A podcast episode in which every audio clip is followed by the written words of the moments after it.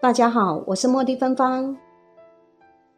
今天影片的原文是取材自一位特殊功能状态的人所写，描述了在他眼中真实的真实世界。虽然大部分的人看不到这些景象，但是对照今天社会林林种种的肮脏，这篇文章也许能给你另类的反思。一句再也普通不过的古语说。勿以恶小而为之，勿以善小而不为。这句话包含许多人很难理解及实践的深刻内涵。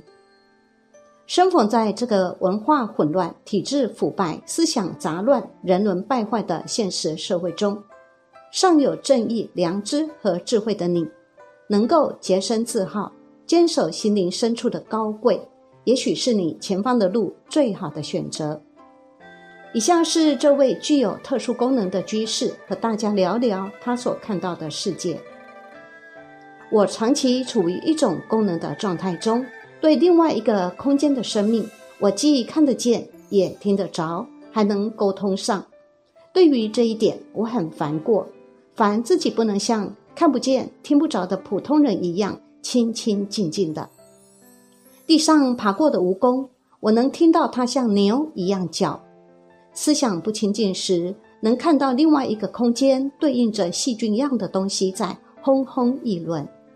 这几年，对另外空间那些乱七八糟的邪恶生命，什么样的都见过，有时恶心的吃不下饭去。而我对肉食也早就不碰了，因为肉太脏了。每天干粮、咸菜、稀饭、青菜吃一点就行了。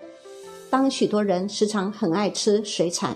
后来清理自身空间，我在清理自身时，发现自己以前吃的鱼虾水产都仍然留在了身体里。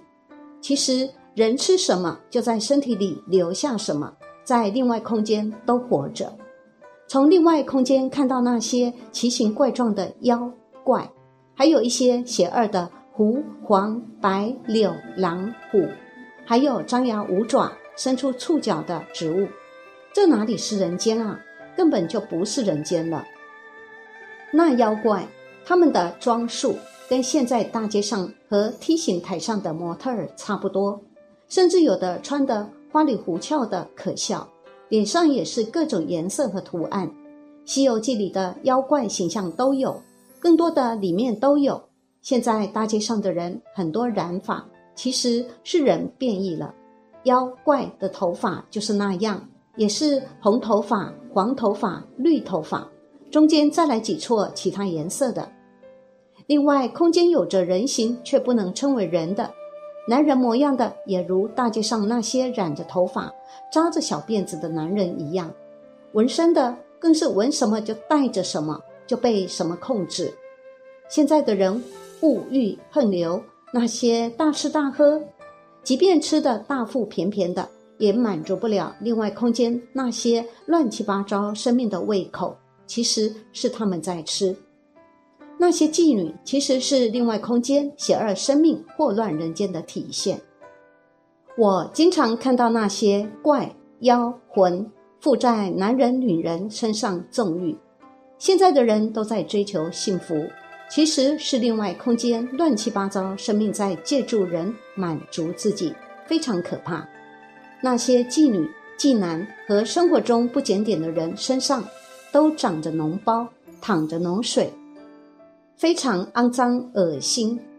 而且人这儿也增脏，周围一切物体上，例如地上、墙上、床上、被子上，一切一切上都爬满了虫子。